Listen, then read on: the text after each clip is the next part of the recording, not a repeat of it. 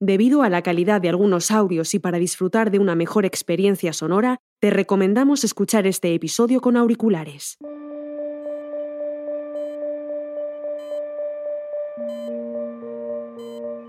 Este virus, en la mayoría de los casos, apenas deja síntomas, como puede ser el mío, pero en los mayores es cierto que en muy pocas horas pueden experimentar un empeoramiento enorme. Para todo esto hemos iniciado hoy un plan de choque, unificando la gestión de distintas consejerías en la Comunidad de Madrid y decirles a las familias que vamos a, a cambiar este procedimiento para que los bomberos, eh, la protección civil, protección civil también agentes, colaboren con la UME y con el resto de, como digo, de consejerías para que a partir de ahora eh, se actúe de otra manera.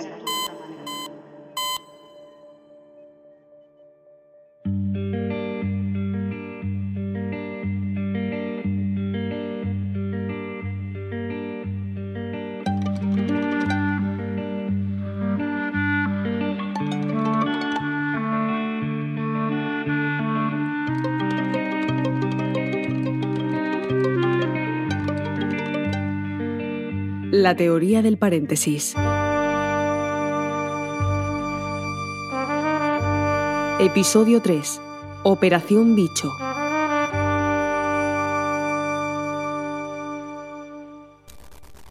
A ver, Operación Bicho al habla. Eh, me acaba de llamar el señor Carlos Moore. Me tenéis que mandar los EPIs que necesitéis. ¿Vale? Miércoles Con un margen 25 de dos marzo de horas. 2020.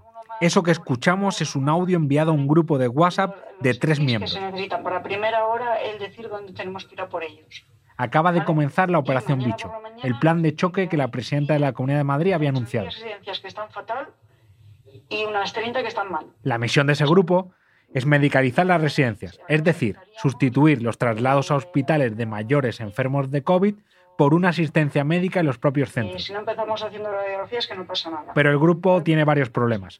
Para empezar, la persona que manda el audio, la encargada de coordinar la acción, no tiene experiencia sanitaria. Tenemos un radiólogo voluntario para echarnos un cable, radiólogo jubilado. Se llama Encarnación Burgueño, tiene 50 años y hasta ahora su contacto más cercano con el mundo sanitario es el de dirigir una marca llamada Cardiolíder que se dedica al alquiler de O desfibriladores. sea, mm, mañana, si acaso empezaríamos eh, a primera hora de la tarde o en cuanto lo tengamos todo organizado, lo tengáis todo organizado.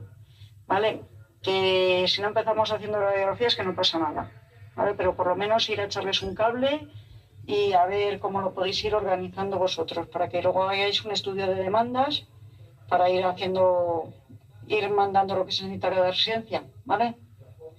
Tenemos un radiólogo voluntario para echarnos un cable, radiólogo jubilado. Mm, Los otros miembros del grupo sí tienen experiencia médica. Son los dueños de Transamed, una empresa con cuatro ambulancias. ¿Está viendo? Venga, salado. Esto es todo. Cuatro ambulancias, cuatro médicos y once enfermeros. Un radiólogo jubilado, que nunca apareció, y un grupo de WhatsApp para coordinar la atención sanitaria a 50.000 ancianos confinados en las residencias de Madrid. Eh, me acaba de llamar el señor Carlos Moore. Me tenéis que mandar los EPIs que necesitéis, ¿vale?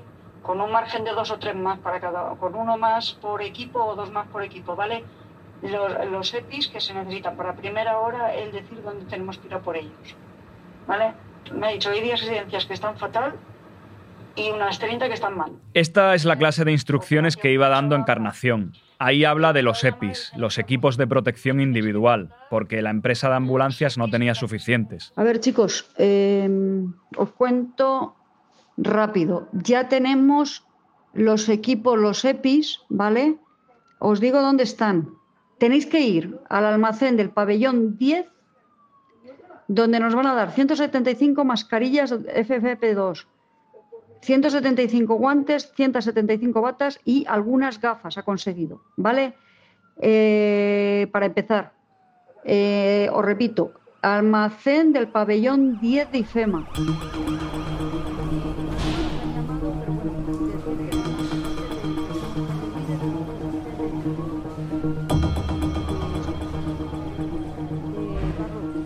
La cadena de mando empieza con el Dr. Moore, que avisa a Encarnación, y ella, desde su casa y a través del grupo de WhatsApp, se lo transmite a Eduardo Aragonés, que es el gerente de Transamed, y a los sanitarios, que sobre el terreno tratan de salvar vidas.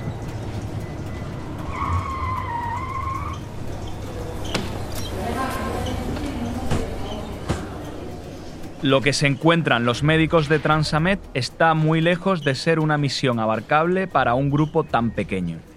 Los residentes mueren por decenas sin ser trasladados a hospitales. Las funerarias tardan días en recoger los cadáveres. Los crematorios están desbordados, pese a funcionar las 24 horas. Los médicos no pueden hacer mucho. Estos que escuchamos ahora son Eduardo Aragonés y su chica Agnes Lipska, también médico de ambulancias. Había gente que murió sin morfina. Sí, porque sí, sí, o sea, sí. Hubo gente que llegabas, entrabas, le tomabas el pulso y, y estabas poniendo el oxígeno intentando medicar y se te iba. Intentamos paliar esos, esos sufrimientos. Pero es que es así, o si lo ves que ya está tan grave. Que en la primera residencia yo creo que me cargué ya mm, no sé cuántas cuántas morfinas.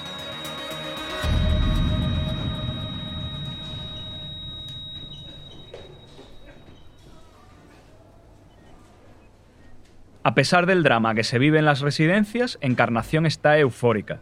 Según dice en un audio a los 10 días de empezar la operación Bicho, el trabajo que ha hecho el grupo es increíble y hará posible que ella tenga su empresa de gestión sociosanitaria. Llevamos en torno a 8.600, yo ya pondría con los que me faltan unos 8.700 abueletes vistos.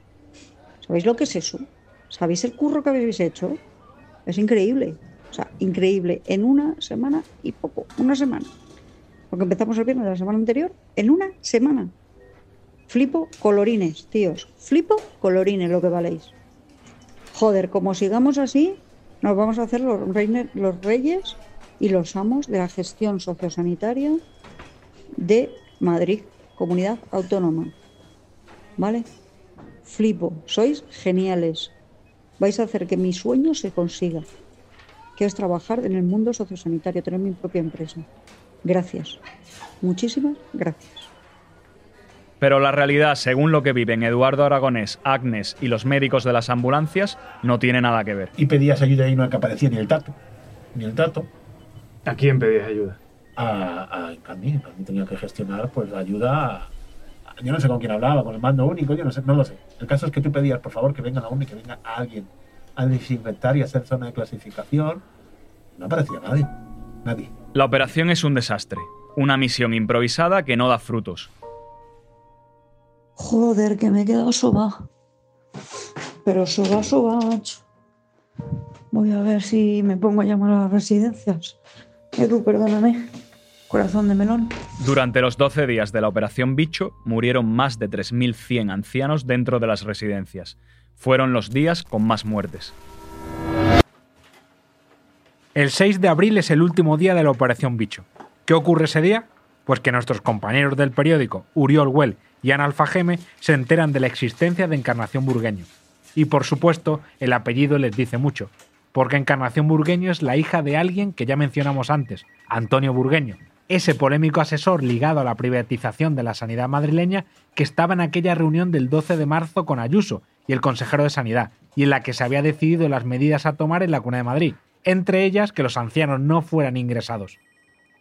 La primera vez que alguien me habla de encarnación burgueño es el viernes 3 de abril, cuando recibo la llamada de un profesional sanitario al que conozco desde hace muchos años y de plena confianza, y me hace llegar el profundo malestar que hay entre los distintos equipos y profesionales sanitarios que están tratando de echar una mano en la dramática situación que se está viviendo en las residencias de la Comunidad de Madrid.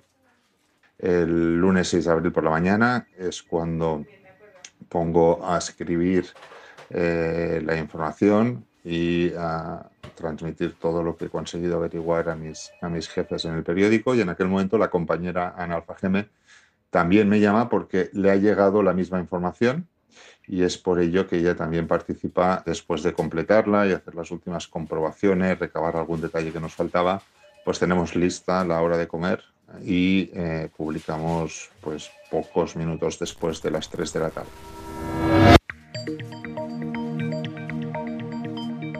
Ayuso coloca a la hija del ideólogo de la privatización sanitaria del Partido Popular a gestionar la crisis de las residencias. La gestión de Encarnación Burgueño, que carece de experiencia relevante en el sector, ha provocado el malestar de sanitarios de la red pública. La Comunidad de Madrid ha colocado a Encarnación Burgueño, hija del ideólogo de la privatización sanitaria del PP en Madrid,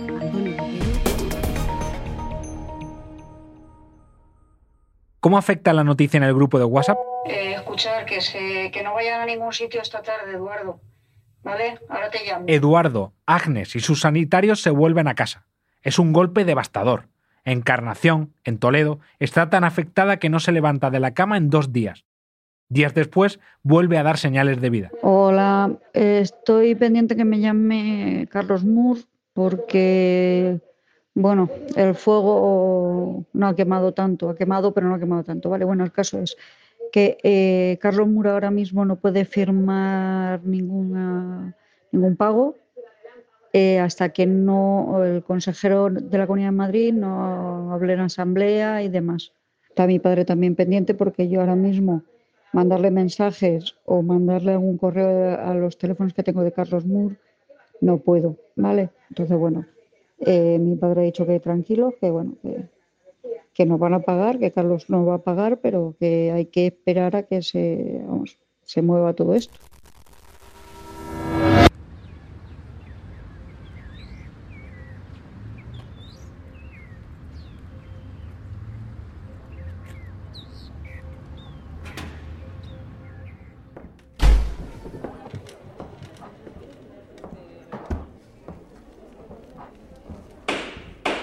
Señorías. Hoy, día 1 de junio de 2020, tenemos la Comisión de Políticas Sociales, Igualdad, Familia y Natalidad. Y comenzamos la sesión dándole la bienvenida al señor consejero, al señor eh, Alberto Reyero, que si quiere puede tomar ya asiento. En junio, dos meses después de la Operación Bicho, con la curva doblada al fin y con toda España deseando huir a las playas, los diputados de la Asamblea de Madrid se reunían para tratar de saber qué es lo que había pasado en las residencias en aquellas semanas de marzo y abril. Las comisiones no suelen dar muchos titulares, pero el que estaba ese día en el estrado era el consejero de Políticas Sociales, Alberto Reyero, aquel al que le habían quitado la responsabilidad sobre las residencias justo antes de la Operación Bicho. Recordemos que Reyero, de Ciudadanos, nunca había estado de acuerdo con los protocolos. Ya lo había dicho públicamente, pero ese día en la comisión fue más contundente. Hoy, 1 de junio, me preguntan lo mismo y me reafirmo en lo mismo. No estoy de acuerdo con lo que dicen estos protocolos. No es ético y posiblemente no sea legal. Por eso, en mis comunicaciones al consejero de Sanidad he insistido siempre en que si no era posible la derivación al hospital, era imprescindible la medicalización, porque si no, dejábamos indefensos a nuestros residentes. O lo que es lo mismo, y para que se me entienda, o el residente va al hospital o el hospital va a la residencia. Las declaraciones de Reyero sientan mal en el gobierno, pero a esas alturas el cisma ya era evidente. La coalición del PP y Ciudadanos que mandaba en Madrid había empezado a romperse.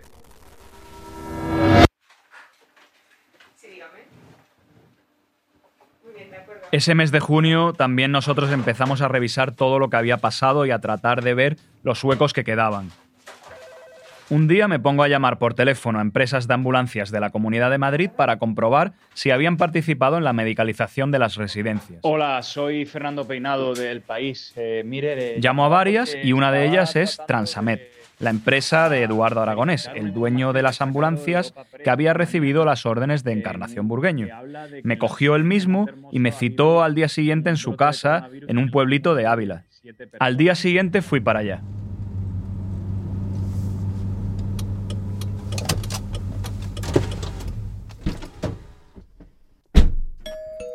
Estuve con él y su chica y me mostró todo lo que tenía de los 12 días de la operación Bicho, todos esos audios que hemos escuchado, pero también correos de Carlos Moore y Encarnación Burgueño y los partes de visita a cada residencia. Era una información muy valiosa, porque probaba que el supuesto plan de medicalización de la comunidad no había sido más que una chapuza. Eduardo estaba dolido porque Encarnación Burgueño y la Comunidad de Madrid no le habían pagado. No solo no ha cobrado, sino que esa deuda que se generó en esos días ha contribuido a que su empresa quiebre. Una empresa sanitaria que ha quebrado en mitad de la pandemia. Nos quedaba hablar con la persona que había estado al principio del plan, el padre de Encarnación, Antonio Burgueño. El asesor había sido el ideólogo de muchas de las polémicas medidas que se habían tomado. Primero le llamé por teléfono.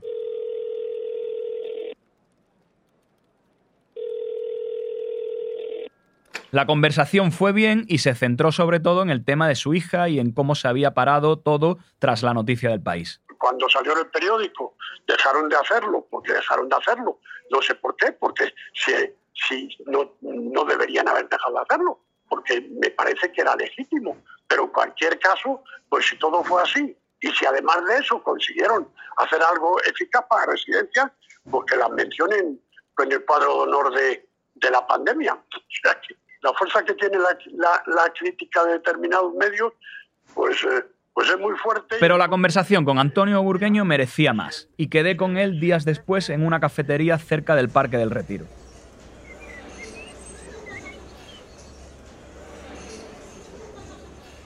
Antonio es un hombre mayor, de 78 años, afable, alto y elegante. Como ya hemos dicho en otro momento, se le ve como alguien polémico vinculado a la privatización de la sanidad madrileña. Alguien cuya cabeza siempre bulle con muchas ideas, algunas difíciles de encajar. Él había sido médico militar y en su mente la pandemia era lo mismo que una guerra. La presidenta le había llamado y en la reunión de aquel 11 de marzo, Burgueño había comunicado su plan a Ayuso, al consejero de Sanidad, Escudero y a otros consejeros más. Mi idea es muy militar, que hay que hacer un plan, ¿qué cojones? O sea, es muy, es muy, muy, de, muy del ejército y muy de, y muy de empresa. O sea, tenemos un, tenemos un problema y hay que hacer un plan. Yo creo que tienes, tenéis, tienen ustedes necesidad de hacer un plan de todo. Medicamentos, logística, de todo, lo que es un plan de guerra. Burgueño era consciente de la dureza del plan. En aquella conversación se lamentaba de que su amigo, el consejero de Sanidad Escudero, se hubiera llevado todas las críticas. Yo solo siento mucho que, que mi amigo Ruiz Escudero, Enrique, no exigiera que el que había hecho el plan lo gestionara. Porque en estos momentos el crucificado podía ser Antonio Burgueño. Hombre, el crucificado o mejor de la cárcel. Hay que tomar decisiones y alguna puede ser, puede que nos guste o que no sea racional. Pero bueno, me parece que el que yo no fuera el, el, el, el mando único, pues evidentemente me salvo de esa situación.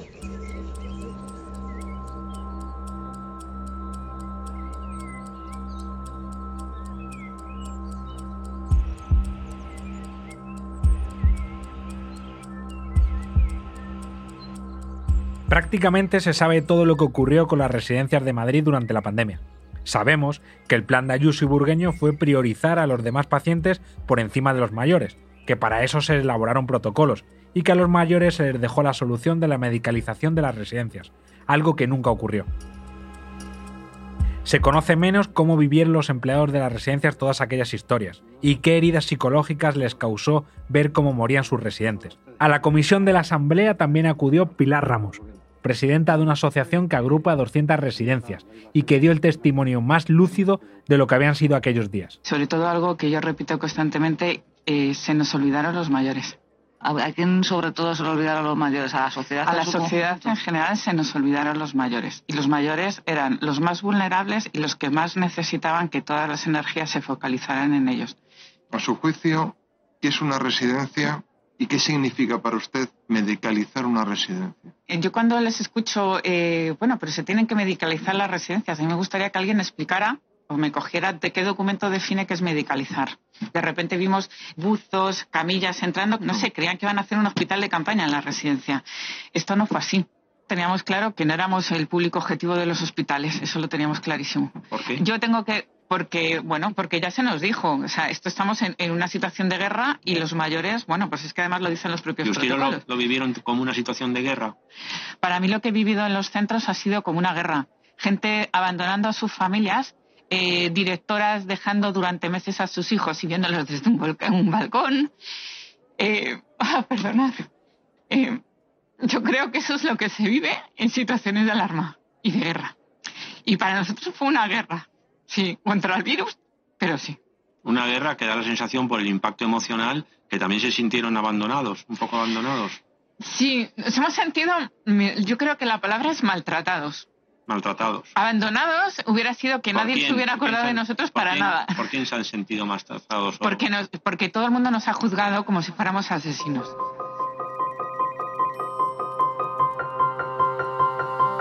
Esa es la historia grande, pero quedan todas las pequeñas, aquellas que nos llegaron en una cascada de correos a partir del 17 de marzo.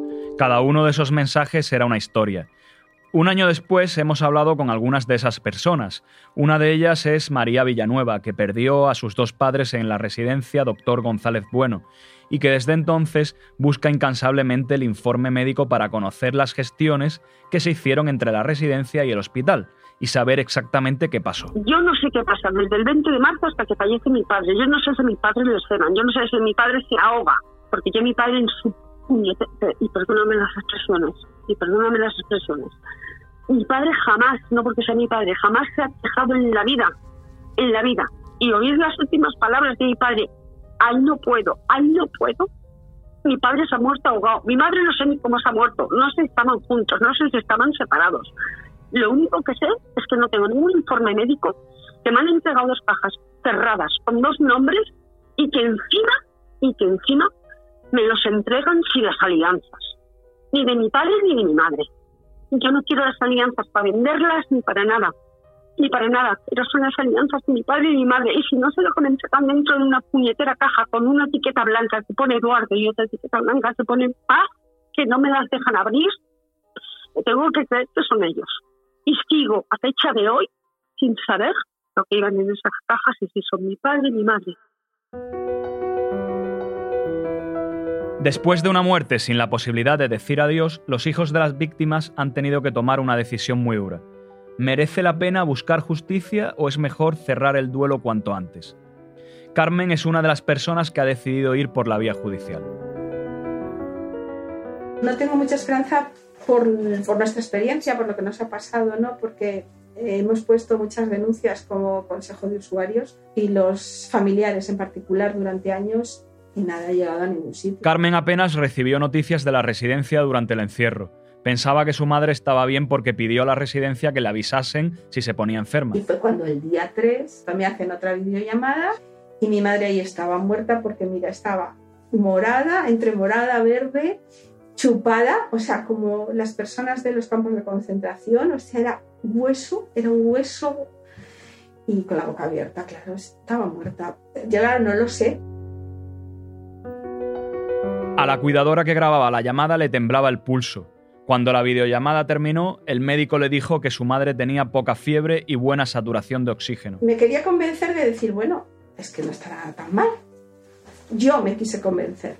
De hecho, no me acosté. Esa noche ya me quedé despierta porque lo intuía.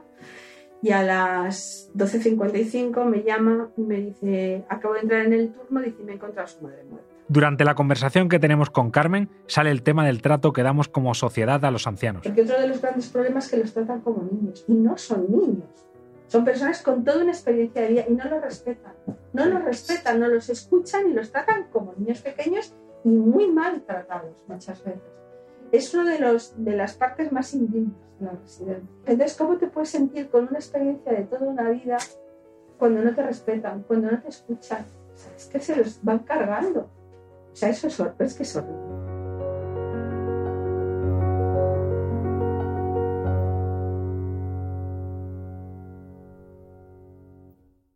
La gerontofobia es una de las fobias de las que menos hablamos, un tabú en nuestra sociedad que quizá explica muchas de las decisiones que se tomaron durante la pandemia. A muchos les ha aliviado que el coronavirus fuera más letal con los mayores. Nos cuenta la filósofa Adela Cortina. Porque siempre se piensa que los jóvenes son la esperanza, el futuro, eh, son la promesa mientras que los eh, ancianos son gente ya jubilada en el sentido de, la palabra, no de júbilo, sino de que ya han cumplido y entonces hay que retirarse por el foro. Hay mucha gente que piensa que los ancianos ya están de más, pues porque eh, es, lo de las pensiones es muy complicado y hay que mantenerlos y ellos, sin embargo, no son productivos y no aportan nada. Y existe ese desprecio generalizado que se ha notado mucho a lo largo de la pandemia.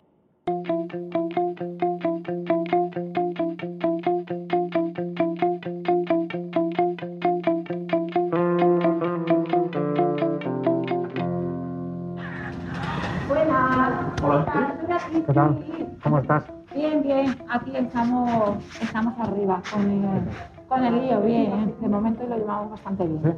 Y ya nada, si nos queda poquito. Vamos a donde están Vale. poniendo vacunas. Vale, ahora están en el transcurso de, de dar- Un año después, el duelo no ha acabado para miles de hijos en Madrid. En total, hasta final de junio, murieron 5.954 personas con COVID-19 dentro de las residencias madrileñas, sin la oportunidad de un traslado a un hospital. Claro, entonces ellos no. Pero sí había de la vacunación de la semana pasada que si queréis hablar con alguno no, no habría problema. El virus fue y sigue siendo terrible para los mayores. En medio mundo, las residencias fueron el principal foco mortal de la pandemia, pero en otros lugares no se les negó su derecho a la asistencia sanitaria. Hola Ismael, vas a estar por aquí, ¿verdad? Hubo otros gobiernos que negaron el acceso al hospital. Cataluña y Castilla y León dieron órdenes para rechazar traslados. No solo en España, en medio mundo las residencias fueron el principal foco mortal de la enfermedad. Amnistía Internacional ha denunciado que hospitales de Reino Unido, Italia o Bélgica también discriminaron a los mayores. ¿Qué edad tienes, Teófilo? No te molestamos. ¿Cuántos años tienes? 93, hice el 21 de diciembre. Un chaval. Nací el 21 de diciembre de 1927 en el de Oropesa, provincia de Toledo. Tomé la comunión ¿eh? el 27 de mayo de 1937. Madre mía, también te acuerdas, yo ni me acuerdo de mi día de comunión. Me tallé el día 15 de febrero de 1947. Me sorteé el 23 de enero de 1923. Me fui a la mili el día 7 de abril de 1949. ¿A dónde fuiste? A la maestra. ¿Hemos aprendido algo de todo esto? Puede. Un año después, la vacunación empezó en las residencias de mayores. Quienes fueron los últimos son ahora los primeros. ¿Nos tocará otra vez enfrentarnos a un dilema como aquel de la balsa? ¿A quién salvar? ¿Al joven o al viejo? Quizá para entonces tengamos preparada una balsa más grande. Se le nota la voz por dentro de colores y le sobra el valor que le falta a mis noches. Y se juega la vida siempre en causas perdidas.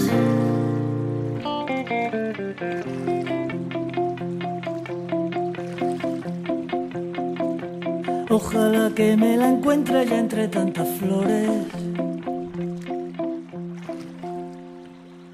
Ojalá que se llame amapola, que me coja la mano y me diga que sola no comprende la vida, no, y que me pida mamá, mamá, mamá, dame más, La teoría del paréntesis es un podcast de El País Madrid producido por Podium Podcast. Escrito y narrado por Juan Diego Quesada y Fernando Peinado. Edición Álvaro de Cózar. Edición sonora Jimena Marcos e Inés Vila. Diseño de sonido Andreu Quesada y Elizabeth Búa. Técnica José Juan Morales. Producción ejecutiva Luis Gómez, Lucía González y María Jesús Espinosa de los Monteros. Don Rafael ha sido interpretado por Carlos Piñeiro. Música Ancianos de los Pingos Orquesta. Si te vas de Extremoduro. Los familiares que han leído los emails que en su día escribieron a El País son Susan Zurwood, esposa de José María Páez Valgañón, Estrella Zorrilla, hija de Lucía Rebollo de Frutos. Alejandro Jiménez, sobrino de Benito Alonso Martín. Lidia Gabaldón, nieta de María Rodríguez Rodríguez. María Teresa Rodríguez, sobrina de Juan Leopoldo Rodríguez Blanco. María Villanueva, hija de Paz San Santa María y Eduardo Villanueva Tornero. José Ignacio Prieto, hijo de Constantino Prieto García. Rosalía Barragán, hija de Paulina Hernández. Ellos son nueve de las más de 600 personas que escribieron aquellos días a El País para compartir su historia dedicamos a ellos este podcast.